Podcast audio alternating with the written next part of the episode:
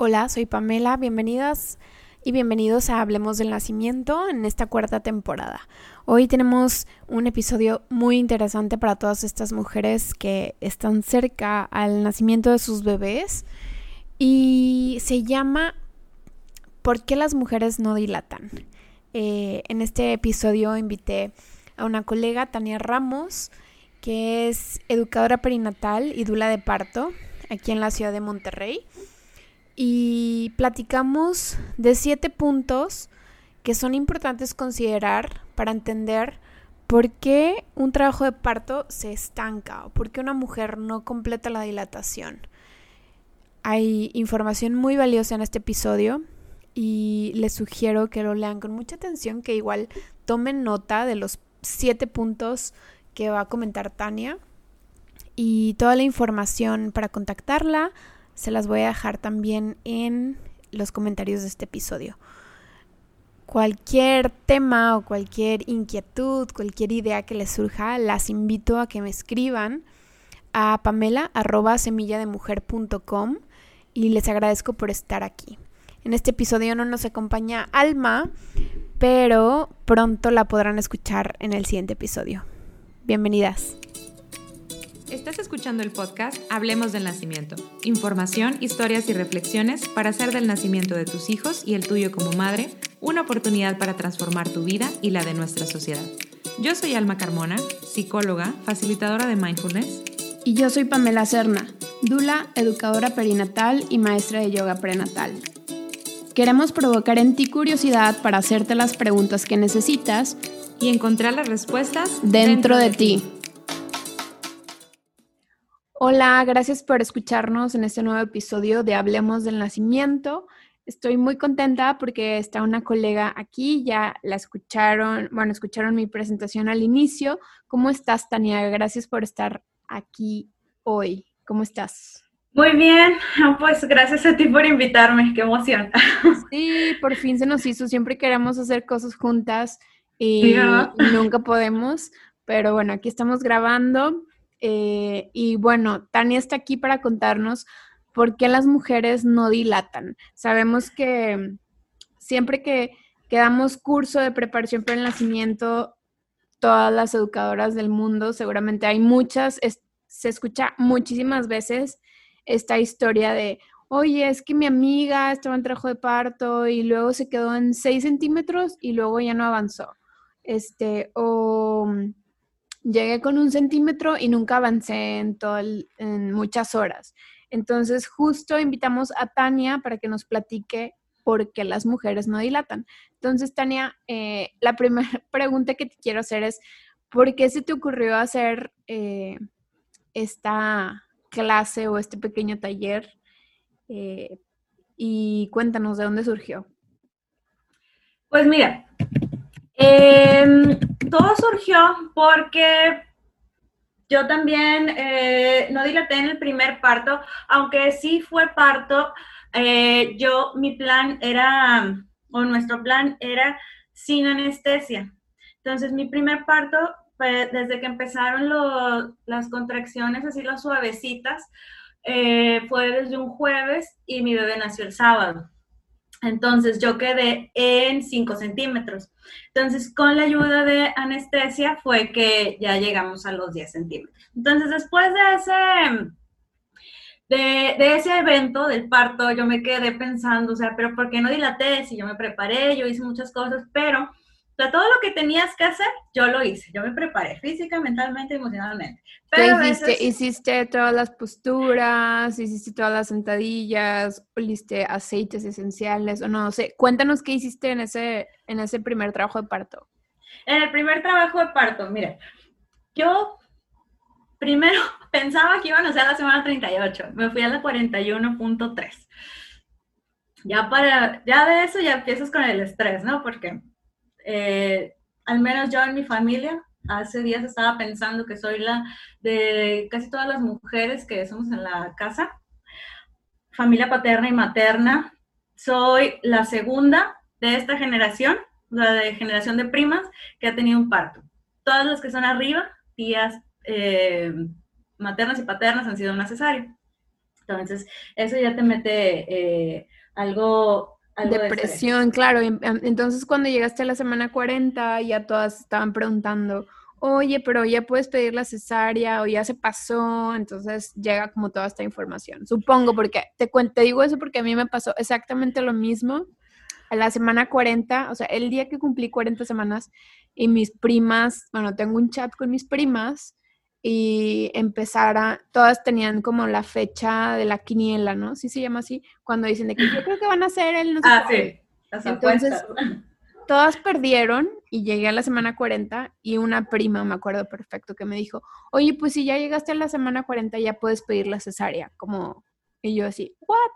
Este, y mi hija, igual que tú, nació eh, a la 41 y cachito, este, pero entiendo toda esta presión que, que empieza a llegar y me da mucha risa, Tania, porque yo cumplía 40 semanas el 12 de julio, pero eh, yo también pensaba que iban a ser antes, igual que tú, pero bueno, sígueme contando, perdón. Sí, no, no te preocupes, que nos emocionamos. Entonces, em, pues sí, o sea, yo esperé, hacía mis sentadillas, bailaba, eh, hacía ejercicios, eh, me ponía de cuatro puntos, las posiciones esta gato vaca, y me ponía a hacer meditación y, y mm, ¿qué más? Acupuntura fue lo que no probé. Pero todo lo demás de que estimulación de pezón y que tener relaciones y todo. Entonces, ya sé que cuando no tiene que nacer, o sea, cuando no es el día, hagas lo que hagas, no, no, va a pasar nada.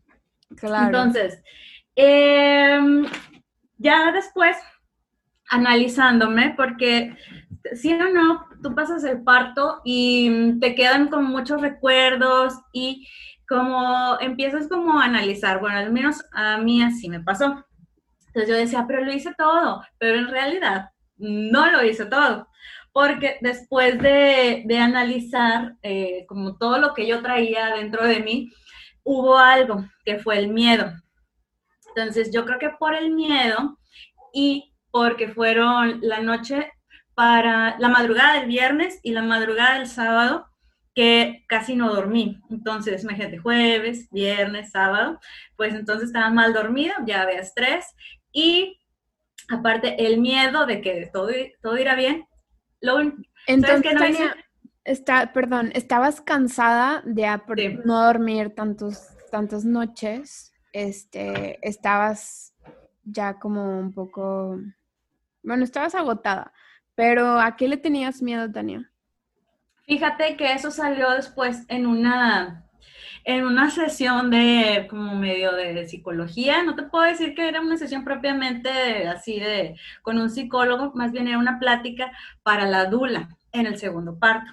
Pero igual, eh, ahorita te lo, te lo cuento porque se van a impactar. bueno, a mí me, causó mucho shock. Ya después, cuando ya me empecé a dedicar a esto, como yo escuchaba eso de las mamás, es que no dilató, es que no, no, pues sí, o sea, no, no sé qué, se estancó, se quedó en los centímetros, así como tú dices, 6, 4, 2, 1. Entonces, yo me puse como a recompilar todas las historias y me percaté que hay como siete puntos que los agrupé de por qué las mujeres no dilatan. Entonces, igual me voy a ir así en orden y tú me vas eh, diciendo. Entonces, uno, no era el tiempo de nacer. Simplemente no era el tiempo de nacer. Entonces, existe un concepto que está mal interpretado en el tiempo de nacer. Sabemos que el embarazo es normal o es probable que el bebé nazca entre la semana 38 hasta la 42 y es normal o es lo esperado, unas antes, otras después. Generalmente es a las 40, pero no es una ley. Entonces, ¿qué pasa con, con, estas mamás? Y dicen, no, pues es que la semana 38 me hicieron un tacto, me revisaron y dijeron, ¿sabes qué? Está súper arriba tu bebé. Yo creo que tiene que ser una cesárea porque ni dilatada estás. Pues claro que no. Imagínate yo o tú que las niñas fueron hasta la semana 41 punto y algo, o sea, ¿cuántas semanas sí, no, quitarles casi tres semanas de, de gestación es demasiado tiempo. Y, y, muchas veces pasa esto que dices, ¿no? Como que las que no dilatan, luego, no sé, luego siempre si, preguntas un poquito más, de que, a ver, ¿y empezó solita o la empezaron, no? O sea, como con esto que dices, le hacen un tacto, este, le, o sea, que eso ya muchas veces, ese tacto está acompañado de una, de de la maniobra de Hamilton, que es como remover ahí, despegar las membranas y que es súper doloroso y que muchos médicos siguen usando esta, eh, esta intervención como para desencadenar el trabajo de parto. Y a lo mejor puede ser que pase algo, pero nunca es, o sea, no siempre funciona, más bien. Este, y luego es, no, pues te vamos a dar tanto tiempo y no avanzaste, ¿no? Así como que, pues no iba a avanzar porque no era el tiempo de que naciera, como bien dices, no tenía. Así es, o sea, no, no era el tiempo de nacer. aunque te hagan Hamilton o lo que yo mencioné, o sea, otros métodos de inducción natural que, que, le conocemos, o sea, si no es el tiempo de tu bebé, simplemente no va a nacer. No van a nacer por parto, o sea, podrán nacer por una cesárea. Pero el parto es bien difícil de que se dé, aunque tengas una inducción. sí, incluso aunque estés conducida con, con oxitocina, ¿no? O sea, a veces les ponen oxitocina y luego le suben la dosis porque no ha avanzado y dices, no manches, o sea, todas las, las mm, consecuencias de estar con oxitocina y que te vayan subiendo la dosis, cuando realmente el cervix no estaba listo para abrirse, aunque le estés metiendo toda la potencia de la oxitocina sintética, no va a avanzar y muchas veces eso pasa. Así es, entonces, una de las consecuencias que puedes tener cuando ya empiezas a intervenir, sobre todo con la oxitocina, es que el, latido cardíaco o hay problemas con el bebé o te duele tanto que pides una anestesia, entonces tienes que estar acostada y pues lo que ya sabemos, ¿no? Una cosa te lleva a otra. Entonces, como no sabes qué pasa con esas mujeres que relatan la historia, pues te dicen, ah, pues yo me quedé en tres centímetros y de ahí no pasé y empiezan esas historias, pero que no están relatadas eh, con todos los con todos los matices, con todo lo que pasó. Entonces, cuando no sabes, te quedas con eso. Pues yo soy de las que no dilata, yo no dilaté. Pero como tú dices, Tania, como que te queda cierta espinita ahí que no te deja en paz, ¿no? Claro, em, a muchas mamás, digo, a mí también me pasó, te queda como que, que fallé, que hice mal. Y realmente no es que tú hayas hecho algo mal, o sea, es, como mencioné, no era el tiempo. No era el tiempo en que, como tú mencionaste, el cervix estaba listo, el bebé estaba preparado y pues como ya sabemos, el bebé es el que en gran medida desata. Detona. Así es, detona, perdón. Todo lo que son esas señales de, del parto, que le dice al cuerpo, ¡hey, ya estoy listo! ¡Ya! Claro. Puedo nacer. Claro, Tania. Y cuéntanos, ¿cuál es el punto número dos? El punto número dos es, yo lo puse como paciencia. Así lo definí como paciencia. ¿Por qué? O sea, vivimos en una época súper acelerada. Todo lo queremos rápido, descargamos eh, música en tres segundos, las cargas de la página, o sea, todo lo queremos rápido. Y el parto no es así, o sea, el parto lleva su tiempo. Sabemos que en una primeriza o en una mujer que va a tener su primer parto, en promedio, o sea, son como 15 horas. Puede ser más, puede ser menos. Y está bien. Entonces, ¿qué pasa con estas mamás? Dicen, ah, pues eh, ya empecé trabajo de parto, están súper emocionadas, ¿no? Entonces, empieza a avanzar el trabajo de parto y a veces dan unos nerviositos, hablan con su doctor, ¿sabes qué? Vente al hospital. Entonces, vente al hospital. Eh, sabemos que siempre que entres al hospital te hacen una revisión, un tacto. Eso pasa porque pues, es parte de, de, los protocolos, ¿no? Y aparte, Tania, empieza como, como si pusieran un cronómetro en tu, en tu frente de que de que ya te queda menos tiempo, ¿no? Entonces empieza como si fuera una bomba que va a explotar a correr el tiempo en tu contra, ¿no? Cuando llegas al hospital. Así es. Entonces, em, imagínate, me pasó hace poquito con una muchacha que acompañé virtualmente por esto de la pandemia. Me mandó un mensaje a las 8 de la mañana. Me dice, ah, ya empecé con contracciones. Y me habla, súper feliz. Le digo, ah, pues súper bien, ¿no? Para mediodía ya no se escuchaba tan emocionada y tan entusiasmada. Me dice, ¿sabes qué?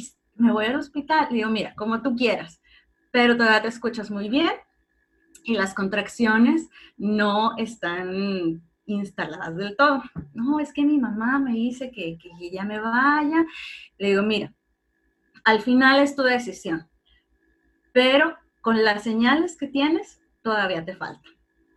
Para las 5 de la tarde me habló su esposo y me dice, ¿sabes qué? Ya se volvió otra, como me dijiste. Yo creo que ya es tiempo.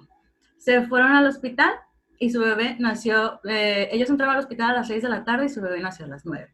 ¿Qué hubiera pasado si esta pareja se hubiera ido a las 10 de la mañana? Lo que tú dices, el reloj ah, eh, de reversa ahí y no avanzas. Tal vez le hubieran dicho estás en 3, 4 centímetros porque ella llegó de 7 centímetros, o sea, ya para, para que naciera la bebé. recta, a la recta final. Así es. Y ella pasó su trabajo de parto en casa si hubiera pasado su trabajo de parto en el hospital, otra cosa hubiera sido. O las probabilidades de que ella hubiera tenido un parto hubieran sido menos. Entonces, como pasa el tiempo, entre más pasa el tiempo, pues eres ahí eh, un espacio que se está ocupando. Entonces, empiezan a ofrecer todas estas intervenciones que no son malas, pero deben hacerse en el momento oportuno. Entonces, si no es tu momento y si no tienes la suficiente paciencia de esperar a que tu trabajo de parto se desarrolle de una manera natural, claro, estamos hablando de, creo que no lo, hemos dicho, ¿verdad? Que estamos hablando de, de, embarazos sanos, pues claro que se va a ir desarrollando todo, todo de una manera ideal.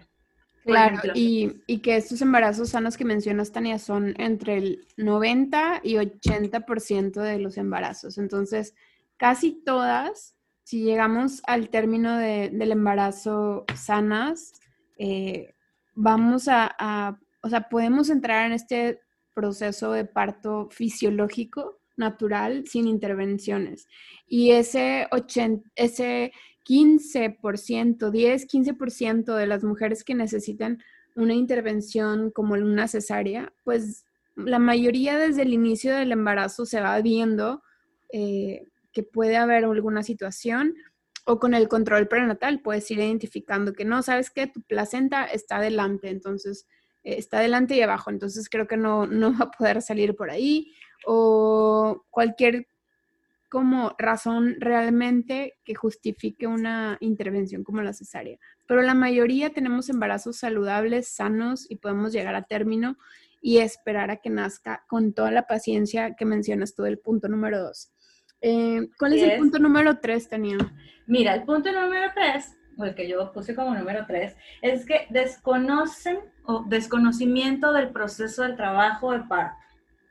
Que eh, ¿cómo te digo? O sea, si tú no sabes a dónde vas, no sabes qué ruta o cuáles son las señales que, tienes que notar, que tienes que ir siguiendo. El trabajo de parto tiene etapas. Claro.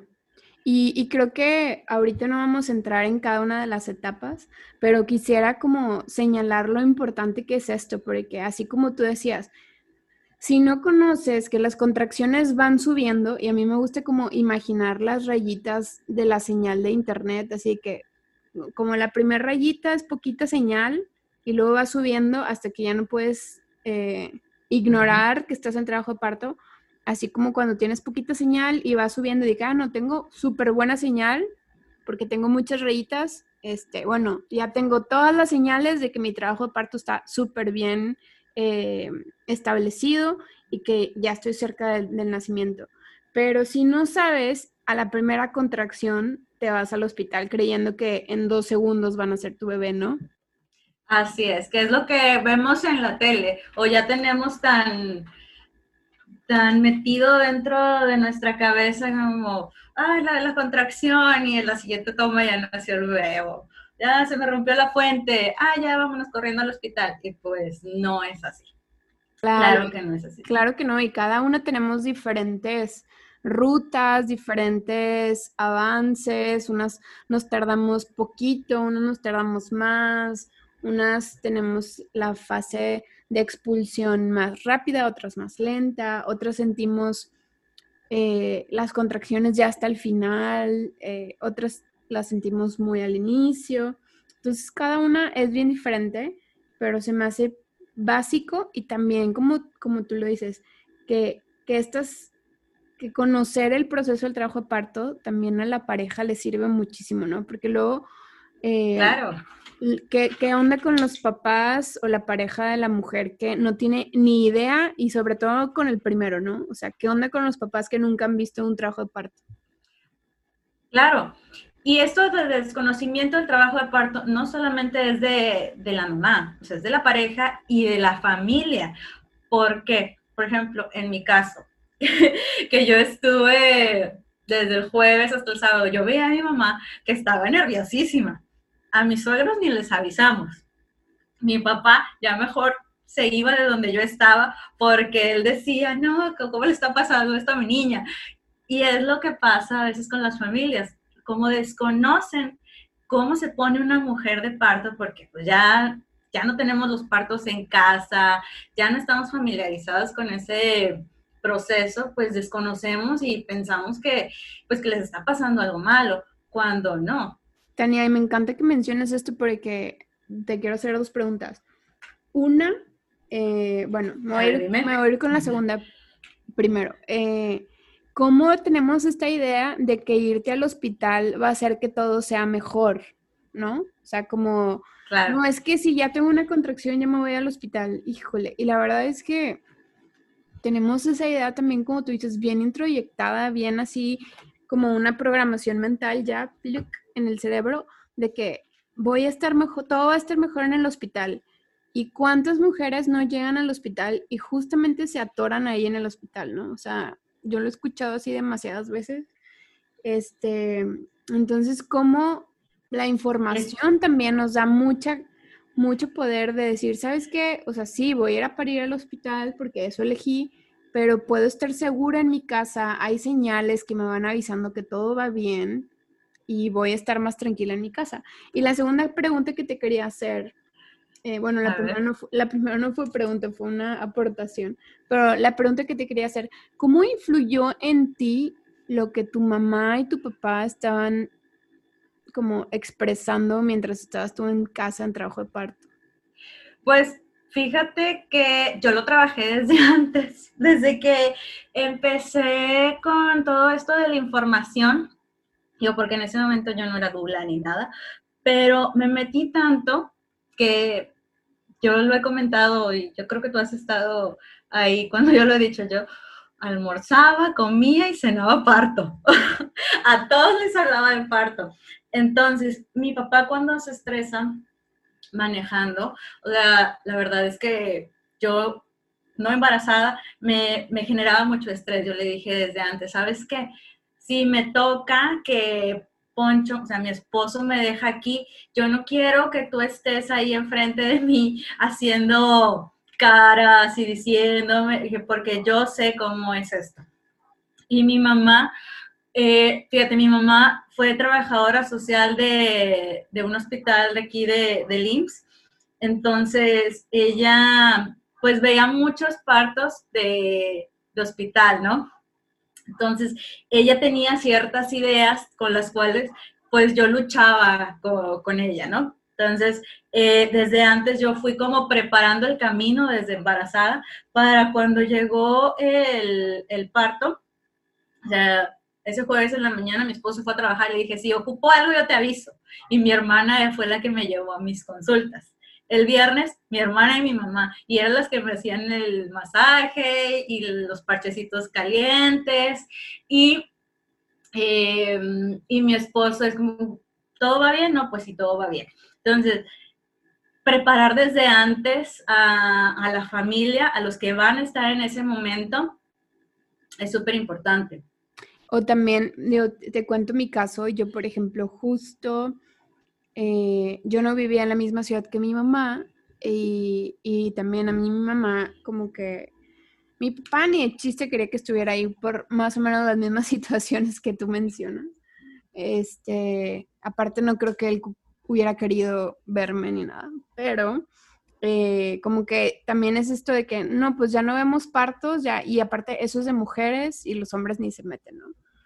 Pero mi mamá, eh, ella iba a ir a al departamento donde yo vivía muchísimo tiempo antes de que nació mi hija. Ella iba a llegar el 7 de julio y yo cumplía 40 semanas el 12 de julio y mi hija terminó naciendo el 22 de julio. Entonces, imagínate que mi mamá iba a estar ahí desde el 7 de julio, este, como a la expectativa de que naciera la bebé, porque todo ese viaje era para ver a la bebé. Este, y justamente yo le hablé por teléfono algunas semanas antes y le dije, mamá, ¿sabes qué? Preferimos, bueno, prefiero que vengas cuando yo te pida que vengas. Este, perdió su vuelo, pero al final lo entendió porque yo prefería estar sola con, con mi esposo en ese, en ese día, ¿no? Y vivir el trabajo parto sin eh, el estrés que me pudo haber generado que mi mamá estuviera ahí. Este, Entonces es como otra forma de también preparar el, el, momento, ¿no? Como tú dices, tú muy sabiamente preparaste a tu mamá este, y también te preparaste a ti para saber, pues yo sí voy a necesitar que mi mamá esté aquí, pero quiero que me ayude de esta forma. Este, y yo también tomando la decisión de que, ¿sabes qué? Yo quiero estar sola con, con el papá de mi hija y pidiendo lo que necesitamos. O sea, creo que también eso es algo bien importante que sucede una vez que sabes cómo es el trabajo de parto, o sea, que te informas. Entonces, ya que sabes que el trabajo de parto te puede llevar a, a un viaje súper desconocido, ya que lo conoces, ya puedes decir, ah, pues yo creo que yo sí necesito que mi mamá esté ahí, como muchas mujeres, o yo sí necesito una dula, o yo sí necesito, este, no sé, flores o lo que tú quieras. Música. Como yo, ¿sabes qué? Yo no necesito una dula, o yo no necesito que esté mi mamá, o yo sí necesito una dula, pero que no esté mi mamá y que sí esté mi pareja, este, o yo sí necesito lo que sea. Pero si no conoces nada, pues no, no puedes saber qué vas a necesitar en ese Así es, no tienes poder de decisión. Y fíjate, cuando yo les digo, no, pues fue de jueves o sábado, me preguntan, ¿y te pasaste los tres días en el hospital? Y yo, claro que no, o sea, yo pisé el hospital hasta el sábado a las doce y media, una de la tarde. Las demás fueron consultas con, con el doctor que me decía, eh, vas bien, regresate a tu casa. Así fue. Entonces, ¿qué es lo que me lleva al siguiente punto? Que es el ambiente poco amigable.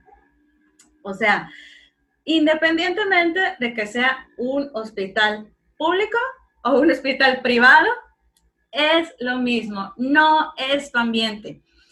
Sabemos que el ambiente para hacer a los bebés es el mismo que el ambiente para que nazca un bebé. Entonces, todos esos elementos deben estar en, en, el lugar donde vayas a parir o que sea recrearlo lo, en la medida de lo posible.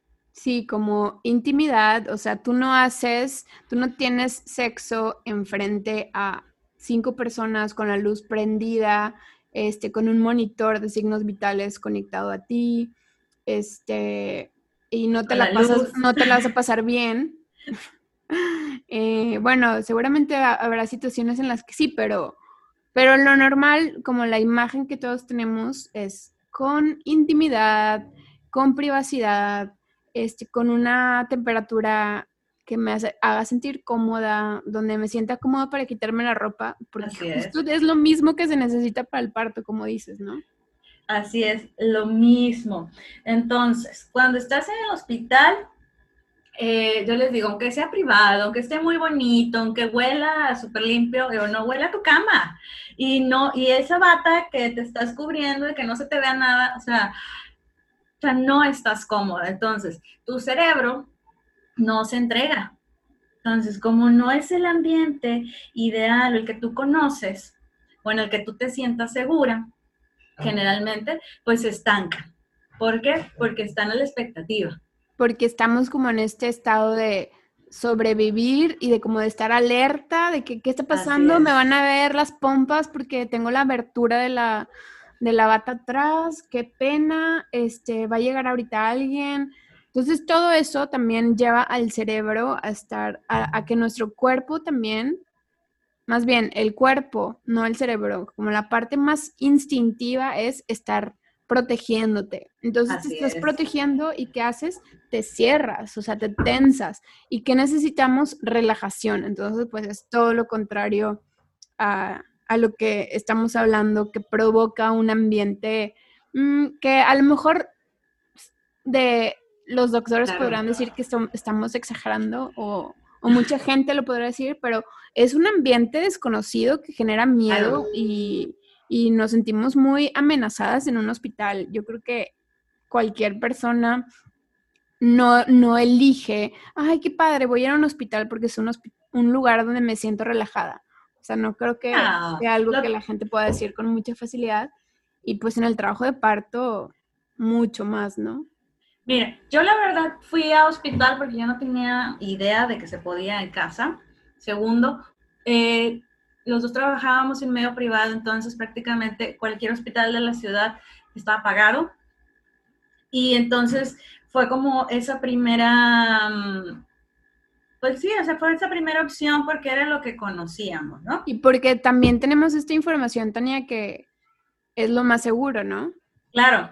Entonces, dentro de todas esas, dentro de todos mis prejuicios o todo lo que yo traía, más lo que estaba aprendiendo, decidí buscar pues un hospital que fuera lo más amigable posible. De hecho, antes de que naciera eh, mi bebé, yo me di un tour por el hospital y entré a la salita. Entonces yo ya conocía y no iba tan, eh, tan a ciegas, pero aún así no era mi ambiente.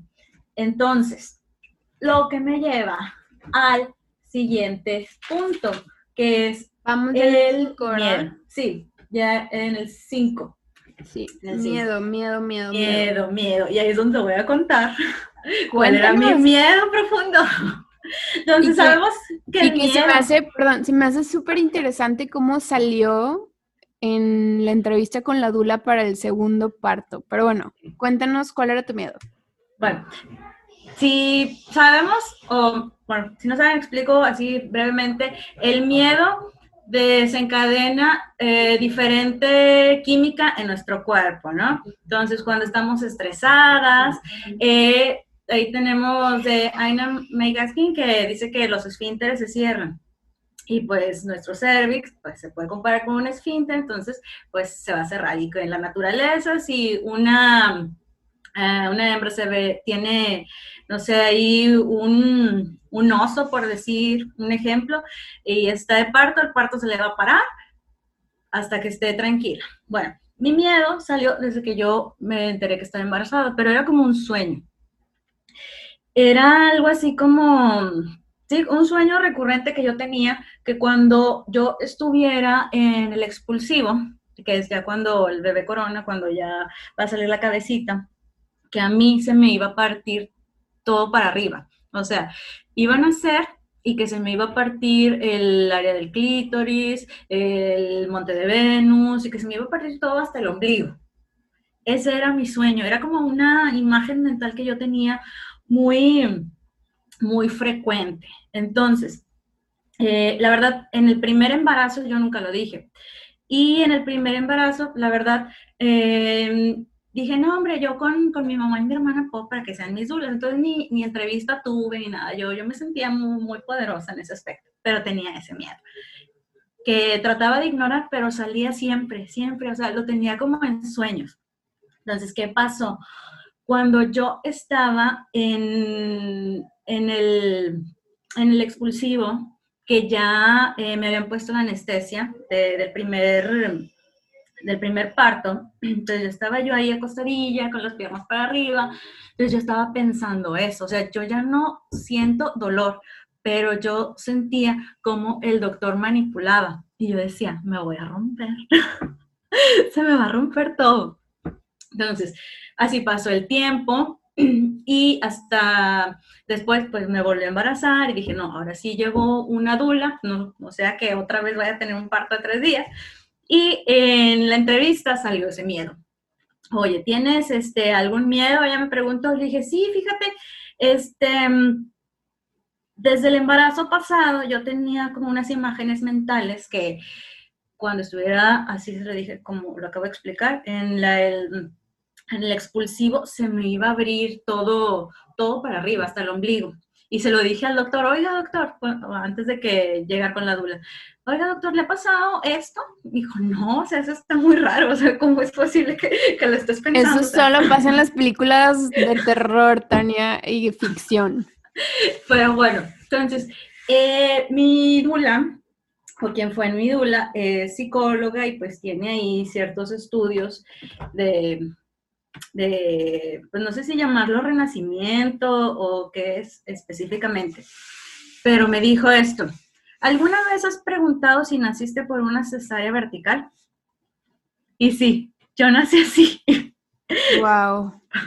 o sea, me quedó así como, y ella, yo nunca, te, yo la conocía porque con ella tomé mi, mi curso prenatal, pero nunca habíamos tenido una plática eh, personal personal acerca de lo que es eh, el parto. Oye, Tania, ¿y tú ya sabías que habías nacido por una cesárea vertical o, lo te enteraste después? No, yo sabía porque, pues, a veces mi mamá se cambiaba conmigo, pues así de niño, ¿no? O pues yo le veía la cicatriz. Ajá, Así es, y mi mamá siempre fue muy abierta en esa parte de que nos, nos dijo cómo, cómo, nacimos. Y me dijo, tú naciste por, pues mira, eh, me, enseñaba, mira, así estuvo, este, yo la veía pues vertical, pues, para arriba, del ombligo a la, para el pubis, y, este, y naciste por una historia de emergencia, porque pues pasaron, yo nací casi a la semana 42, se le rompió la fuente, hubo meconio, entonces eh, pues en ese tiempo, pues yo creo que fue la mejor decisión que, que se tomó, ¿no? Entonces, eh, y sí, o sea, nací por una cesárea vertical, estuve separada de mi mamá y, y sí, o sea, ese era, ese era mi miedo.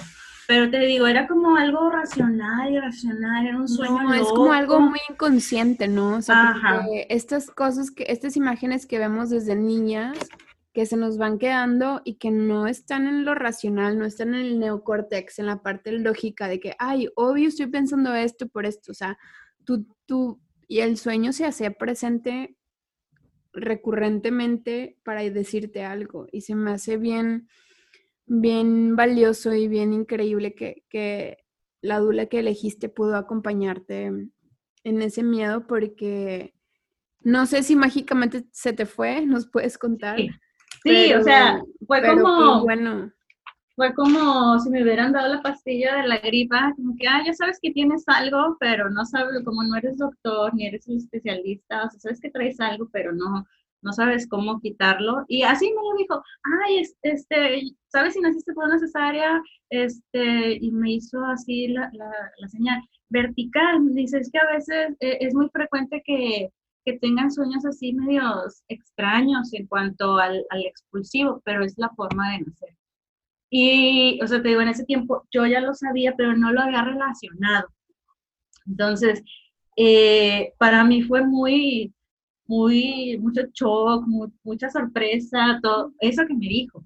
Wow, sí, fue, fue como iluminación divina y ahí se aclararon muchísimas cosas, ¿no? Claro, y cuando estaba en el expulsivo del segundo parto, eh, ella, pues claro que, que como Dula, ¿te acuerdas como de las cosas importantes que te dicen a las personas que vas a acompañar? Y dijo, no te va a pasar nada. O sea, tócate, mira este impacto. Y el doctor también me decía, y, pues sí, o sea, no pasa nada.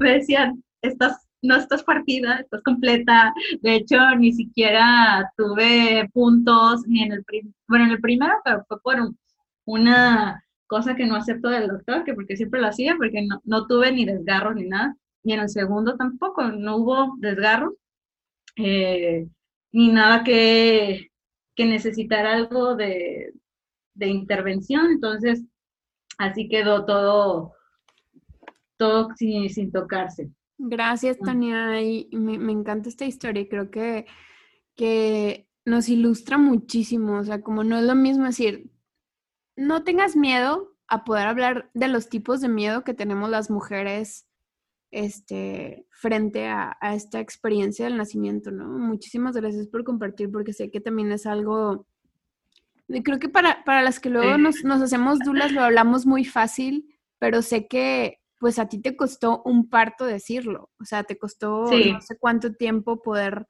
decir, pues voy a compartir este miedo y siento que muchas de las mujeres que nos escuchan y sobre todo las que vivieron un primer parto un primer embarazo con miedos que no compartieron con nadie y si nos están escuchando, busquen con quién, con quién compartirlos, porque tenemos, el tema es que las mujeres nos da mucha pena o no sé qué nos da, nos han enseñado a no decir y a, a, no, claro que puedo, pero por dentro hay muchas cosas que inconscientemente nos van, nos van como oprimiendo nuestra, nuestra capacidad y nuestra fuerza y se inunda más bien todo nuestro ser de miedo y, y soltar. ¿Cómo se siente Tania después de haber soltado este, este miedo, de habérselo Haberlo dicho, pues fíjate que pues, como muy liberada, pero fíjate que yo tuve que hacer un análisis, o sea, yo me tuve que quitar de que, a ver, ¿por qué no delataste? O sea, sé sincera contigo misma. Eh, si hiciste, palomeaste esto, esto, esto, esto, pero te digo, eso era como un sueño, era algo, era como, sí, o sea, un sueño que te levantas, porque me levantaba, y era como algo, o sea, habrá sido cierto, habrá sido mentira, o sea, como que yo misma no, no lograba ponerle ni pies ni cabeza. Sí, o sea, como que era una imagen, pero no estaba aterrizada en lo terrenal o en lo lógico o en lo consciente, ¿no? Y se me hace bien, bien, bien valioso, Tania, cómo, lo cuentas, porque es, son todos estos mensajes que nos llegan en el embarazo a las mujeres y que estamos súper abiertas, nuestros sentidos están súper agudos, escuchamos de más, o sea, la, con más potencia, este, la música suena diferente, pero también los mensajes del inconsciente vienen de formas diferentes, como estos sueños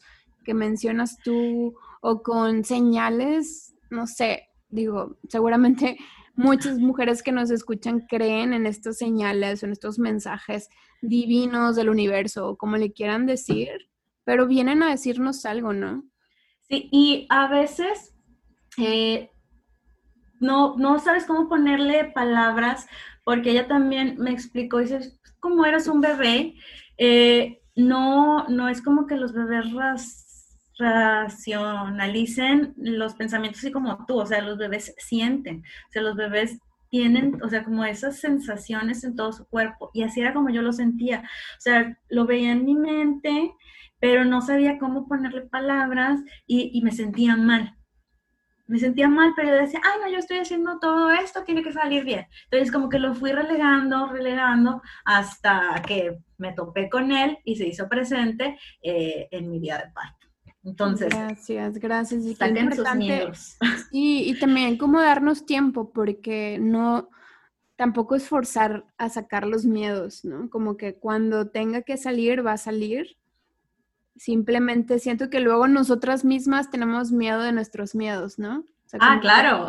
como que, pues a lo mejor si le hubieras dado un poquito más de espacio, en vez de como meterlo al closet y empujarlo ahí porque no quieres darle tiempo a pensar en qué te trae, qué estás sintiendo, ¿no? Como que a veces desde las clases de yoga o en la meditación que, que en como que buscamos que las mujeres se conecten con lo que sienten, no tanto con lo que piensas, sino con lo que sientes, pero a veces ni siquiera queremos hacer eso, ¿no? Porque sabemos que van a surgir cosas.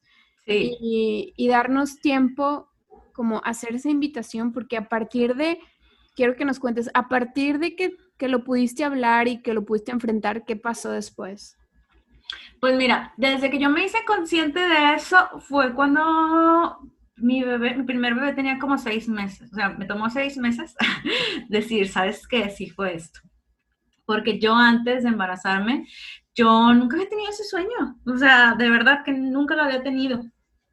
Pero después de que nació mi bebé, yo decía, ay, pobrecita, es que ella es mujer y si le pasa lo mismo que a mí, yo me hubiera muerto en el parto. Y, y eran todos estos miedos de, de que naciste por una cesárea de emergencia y ya te andabas muriendo, porque cada año ahora que hago memoria, me decían lo mismo. Ay, fíjate que naciste y que en la mañana, desde la mañana empezaste a dar problema, ya te estabas muriendo y naciste en la tarde. O sea, y lo que le contamos a nuestros hijos de cómo nacieron, pues se queda eh, en, el, en el inconsciente. Entonces, hasta los seis meses yo dije, fue esto y le puse palabras. Y después, cuando mi bebé tenía nueve meses, yo tenía un mes de embarazo. y dije, no, no, no me vuelve a pasar. Dije, este, lo tomé y dije, o lo vivo o me voy a quedar con, con eso. Porque otra, de otra cosa que no mencioné es que cuando estaba saliendo mi bebé, mi primer bebé que yo estaba ahí acostada con las piernitas abiertas, yo eh, fue como un pensamiento así de un segundo de no sentí salir a mi bebé. Mm. Y me quedé con eso mucho tiempo de que no sentí salir.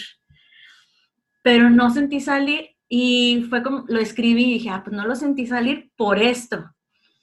Entonces, cuando ya lo hice consciente, le puse palabras, y lo hablé, o sea, ya cuando estaba embarazada, sí se lo dije a mi esposo, fíjate que yo tenía este, fue como más fácil, como descifrar todos mis pensamientos, ponerlos en palabras y después que ya estaba embarazada, decirle a mi esposo, es que ahora sí quiero tener una dula, ahora sí quiero, este, em, cambiar de doctor, porque ese doctor, eh, aunque sí es muy bueno, muy partero y todo, eh, pues no, lo sentía como tan, humano y hizo un procedimiento que, yo no le autoricé, ¿no? Pero pues estaba yo toda anestesiada y, pues no sentía hasta después que ya, ya me lo dijo. Entonces cambié de doctor. Em, expresé ese miedo que, que, tenía, le puse palabras y lo hablé y lo hablé y lo hablé y lo hablé por todos lados. Hasta que ese mismo día del parto dije, sí pude. O sea, sentía a mi bebé como salía y no estuvo esa imagen en mi cabeza de que yo me iba a partir toda. Entonces, ah, muchas gracias por compartirnos esto. Es cuando, te invité a que hiciéramos este podcast, no imaginé todo lo que íbamos a hablar ahorita, pero creo que es uno de los mejores episodios que hemos grabado. Porque son tantas cosas, ¿no? ¿Cómo, cómo podemos cegarnos muchas veces y, tú no lo hiciste, fuiste súper valiente, porque podrías haber dicho, pues pude parir desde el primero y ya me quedo como con eso, de que sí fue parto, increíble, ¿no? Pero, pero fuiste valiente y dijiste, sabes que sí fue un parto, pero hubo cosas que no estuvieron chidas, o sea, hubo cosas que, que no me hicieron sentir eh, escuchada, que yo misma no me escuché a mí misma, este, pero que también este doctor hizo algo que yo no le dije que quería, este, o que no autoricé. Y, y, muchas veces como que las mujeres no se cambian de doctor o no buscan una experiencia totalmente diferente, porque creo que muchas veces implica reconocer lo que tú reconociste, ¿no? Como todo este, toda esta reflexión que tú hiciste de escribirlo, de contarlo con tu pareja, de buscar otro médico, de buscar una dula, sea, toda esta reflexión implica ser súper valiente para, para observarte a ti misma y observar que, cómo lo viviste, qué sentiste, qué te faltó, qué no te faltó. Y la verdad te quiero aplaudir por eso porque es muy valiente.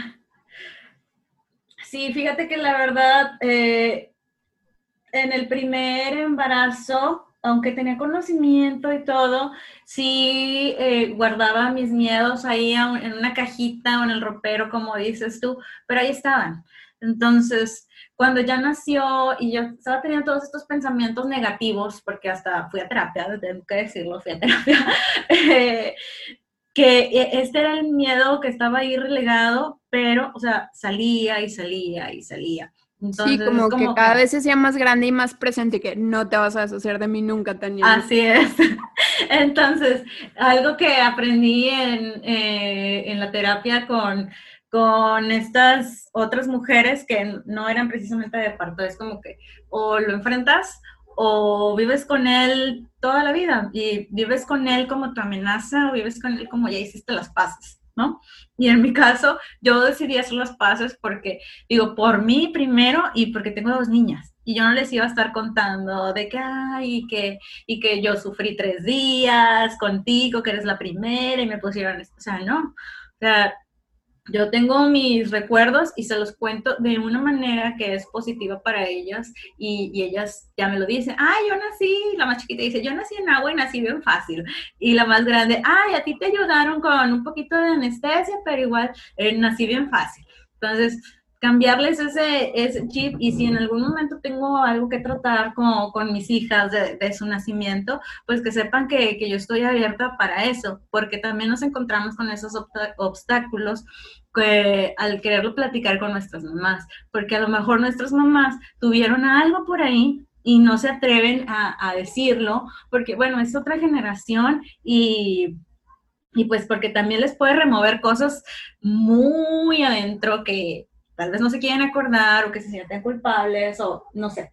Claro, y que justamente como dices, ¿no? Las generaciones de antes no se atrevían a, a ponerle palabras a lo que sentían, a sentir que fueron violentadas, que hubo violencia obstétrica en la atención de sus nacimientos, en que cuando te dicen, hoy pues es el día más feliz de tu vida, acaba de nacer tu bebé, pero tú te sentiste súper violentada, súper transgredida, nadie te escuchó, nadie te hizo caso. Y digo, no estoy hablando de tu caso ni del mío, pero sabemos que muchísimas mujeres viven los nacimientos de una forma súper violenta, eh, solas, sin ser escuchadas. Eh, y, y mientras tanto te dicen, oye, pero ¿por qué no estás feliz? Tienes aquí a tu bebé sana y salva. Y ellas ves más teniendo eso en su conciencia. Exacto, o sea, ¿cómo puedes vivir eso? Y más bien, es también una invitación a todas las mujeres que nos están escuchando y que también tuvieron una experiencia difícil, que sabemos que son la mayoría. O sea, realmente sabemos que la mayoría no tenemos toda esta información, no tenemos acceso a personal médico que nos escuche, que respete nuestras decisiones, que cuide los nacimientos y que no los quiera provocar ni, ni manipular. Y somos la mayoría, o sea, somos la mayoría de las mujeres que no tenemos experiencias positivas y esto no debería de ser así. Así es, debería ser diferente. ese es otro tema para otro. pero, pero, sí, sí, lo quiero meter porque, como tú dices, o sea, si tú con una experiencia, habiendo tomado un curso con tu pareja y, y con un doctor que pues dices que es muy partero, pero al final de cuentas también sentiste que algo no estuvo bien. Así es. Este, Imagínate todas las mujeres que llegan sin información, este, y toda la historia que sabemos, y aparte nos lo guardamos para siempre. Ah, claro. Y te digo, lo que, lo que no enfrentas, ahí se va repitiendo. O sea, yo no he llegado al punto con mi mamá de, a lo mejor ella estaba teniendo mucho estrés, no sé por qué pasó todo eso, ¿no? Porque mira, yo, o sea, volviendo a esto del embarazo, del estrés y el miedo, eh, yo viví un embarazo un poco estresante, o sea, no descansé lo que debía haber yo descansado.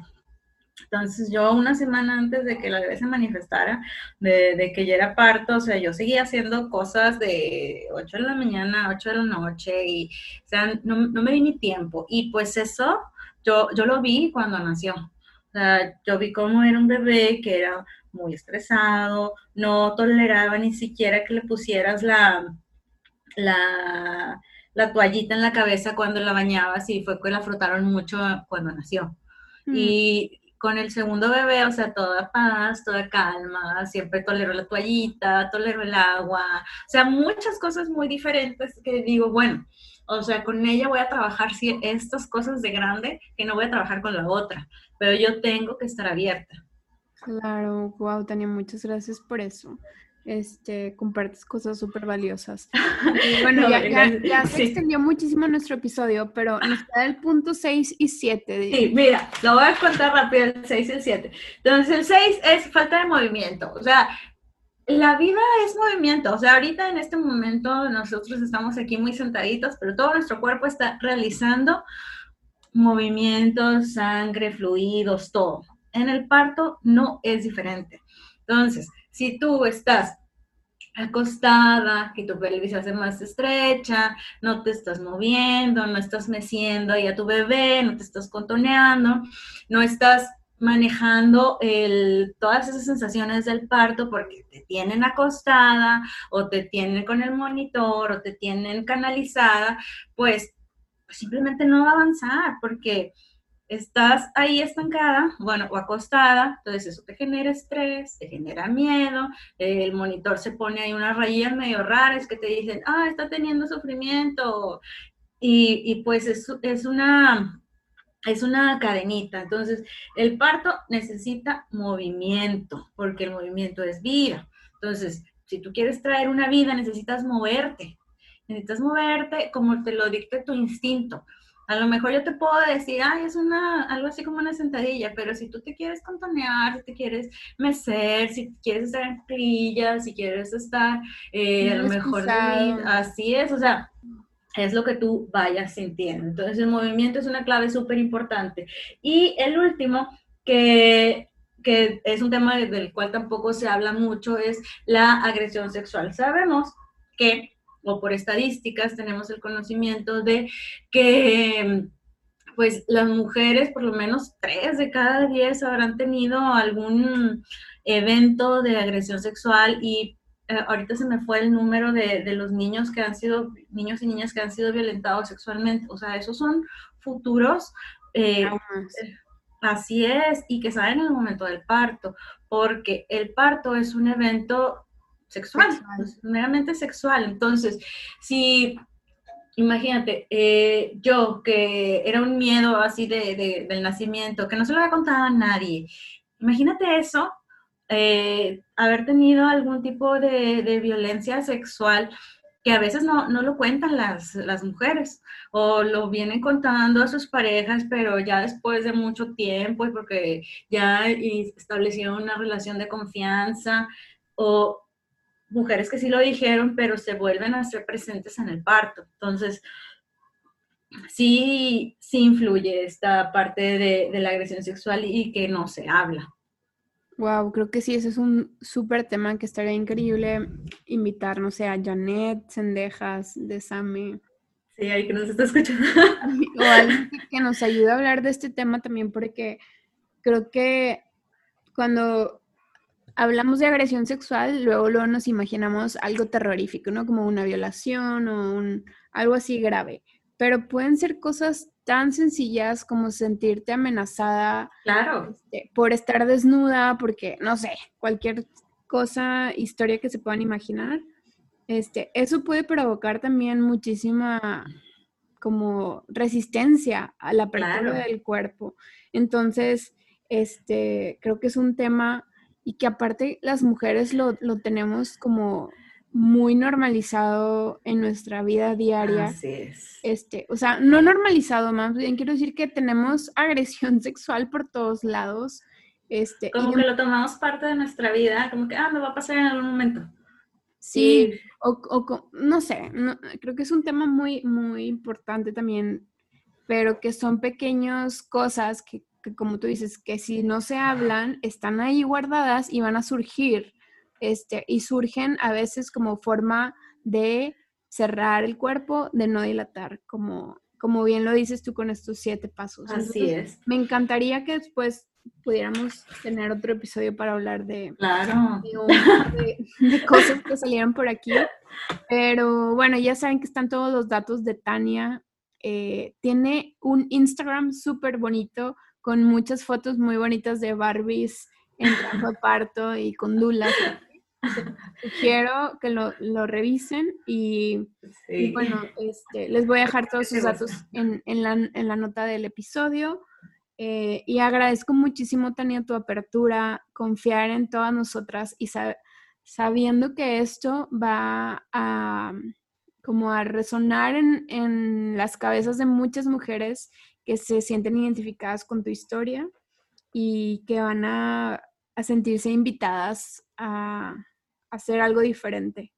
Claro, así es, porque a veces escuchamos historias, pero lo que yo también aprendí eh, desde el embarazo es que cada quien lo vive, yo cada quien lo cuenta como lo vive. Entonces, hay algo que en la facultad me, decían, o sea, de, del expertise. A veces no vas a aprender eh, viendo la experiencia de otro, tienes que aprender con tu propia experiencia.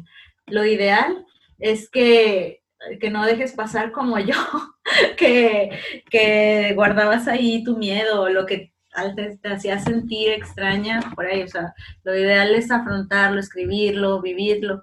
Pero si no, o sea, no sentir culpa de lo que haya pasado, de, en esta parte que estamos hablando de delatación, sino simplemente decir, ok, yo soy responsable, más no culpable, y cuando lo ves desde, esa, eh, desde ese punto, desde esa mira de la responsabilidad, es cuando empiezas a tomar acción. Me encantó, muchísimas gracias Tania, porque justo todo el tiempo mientras hablabas pensaba, wow, o sea, qué increíble hacerte responsable de tus propias decisiones y creo que eso es algo que el mundo estamos perdiendo, ¿no? Como que no nos queremos hacer responsables de nada, y que, ah, no, no, yo no fui, este, pero luego la culpa está ahí y eso sí que te hayas hecho responsable o no, aparece como como una, no sé, como un bichito que no te deja en paz. Este, y para todo esto, para todas las que nos escuchan, hay muchísimos profesionales de salud mental que les pueden acompañar. Hay muchísimos círculos de ayuda entre mujeres. Hay círculos este, para sanar las historias en el, eh, de nacimiento, para sanar las historias que no surgieron como nosotras queríamos, porque es importante asumirlo y, y como hizo Tania, transformar la historia, no quedarnos como que, ay, mijita, el día que tú naciste fue el día que más sufrí. Y a lo mejor sí, a lo mejor sí es así la historia, pero también podemos resignificar eso y convertirlo en un aprendizaje y, ¿por qué no en un activismo, no? Como en nosotras que tuvimos experiencias, porque tanto Tania como yo, después del nacimiento de nuestras hijas, nos nos volvimos dulas y educadoras perinatales porque sabemos que esto es algo que las mujeres deben de saber, deben de escuchar, este, deben de sentirse acompañadas en este momento tan importante de la vida que es la maternidad. Entonces, no están solas, busquen, si no saben con quién ir, escríbanos a Tania o a mí y nosotros podemos ayudarles a encontrar cómo ir eh, trabajando esto que está ahí guardado. Claro, claro que sí, ya saben, yo estoy abierta a lo que ustedes me quieran preguntar y pues muchas gracias Pamela por invitarme, por confiar en mí. gracias a ti, un episodio. Espero que sea el primero de muchos y pues, estamos pendientes también de que tú me invites a tus noches de parto. ah, ya este, sé. Gracias por escucharnos a todas, a todos y pues hasta la próxima. Que tengan lindo día, noche o a la hora que nos estén escuchando. Hasta luego. Bye.